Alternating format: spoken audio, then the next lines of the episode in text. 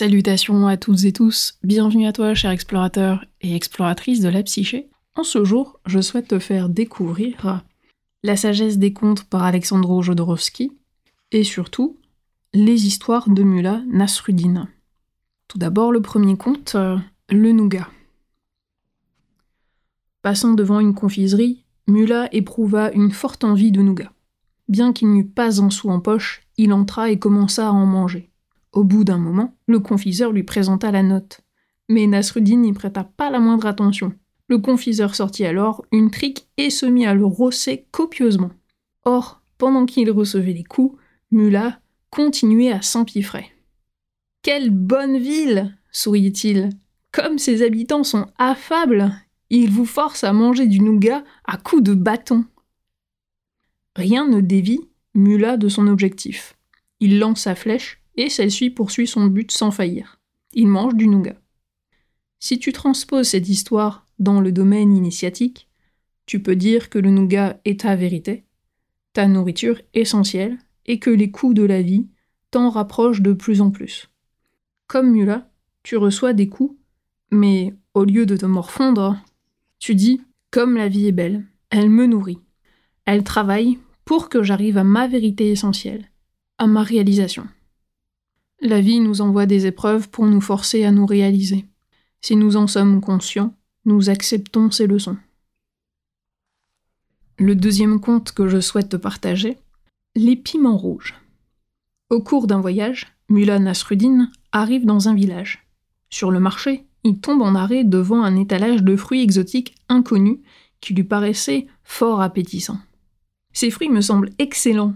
Donnez-moi un kilo, dit-il au vendeur. Il repart, tout content de son achat. Un peu plus loin, il croque à pleines dents dans un de ces beaux fruits rouges, mais se retrouve aussitôt la bouche en feu. Il rougit, ses yeux pleurent. Pourtant, il continue à manger. Un passant qui le regarde faire depuis un moment l'aborde. Mais que faites-vous là? Je croyais ces fruits très bons, pensant qu'un seul ne me suffirait pas. J'en ai acheté un kilo. Je comprends, mais pourquoi persistez-vous à les manger? Ce sont des piments rouges. Ils sont terriblement forts. Ce ne sont pas les piments que je mange maintenant, écrute le mulat. C'est mon argent. On a fait beaucoup d'efforts pour obtenir une situation ou pour construire un couple ou autre chose. Et cependant, on s'est trompé. Mais on insiste. On s'obstine à manger des piments. Ici, les piments, c'est l'effort que l'on a fourni. On n'est pas assez humble pour reconnaître que l'on s'est trompé.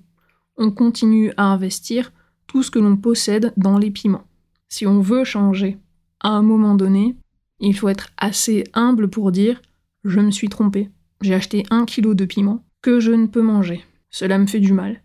Je sors de ça et je recommence autre chose. J'ai passé 30 ans avec cette femme, ou j'ai passé 25 ans à mener cette vie imbécile. Il te reste deux solutions. Recommencer ta vie, ou ne pas mettre fin à cette relation, mais la réorganiser. Quand on a passé de nombreuses années avec quelqu'un, il faut réajuster le couple. Ne pas continuer avec une vieille organisation qui ne correspond plus à la réalité présente. Je m'étais proposé dans ma jeunesse un idéal pour ma famille, mais les années ont passé et les intérêts ont changé. Je ne peux pas continuer à vivre de cette façon, je vais tout réordonner. Merci à toi, cher explorateur, exploratrice, pour ton écoute, et on se dit à très bientôt.